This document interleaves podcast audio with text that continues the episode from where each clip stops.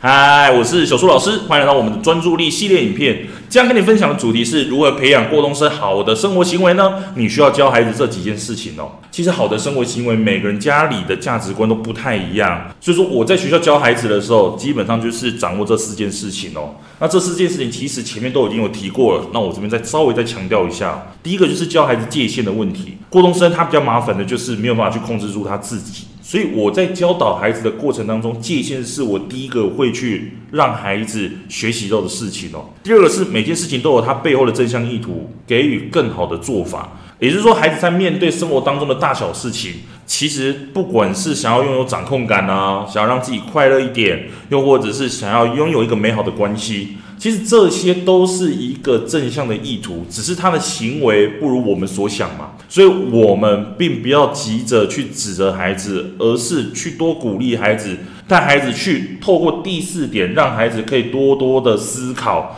去提问，并且我们在第三点，我们先示范给孩子看，要求自己，再要求孩子，其实孩子会更容易的养成一个好的习惯哦。好，所以说今天这四点，我们不但要教导孩子界限，更要看见孩子的好，给予更好的做法。那更好的做法是什么呢？当然就是我们前面讲的，每个人价值观都不一样，你要教导孩子什么呢？这个就是你可以再跟孩子一起做讨论的。好，我们今天跟你分享到这里，我们下节课再见喽，拜拜。为了要解决孩子的情绪问题、学习问题、课业问题，甚至是专注力问题。你想要获得更多的免费教学影片吗？欢迎加入到我们的 LINE 大小树教育学院里面，搜寻 LINE ID 小老鼠九七九 dxwrf，我们会给你更多详细的影片内容。加入后点选我们的课程资讯，还会给你完整的购课链接，让你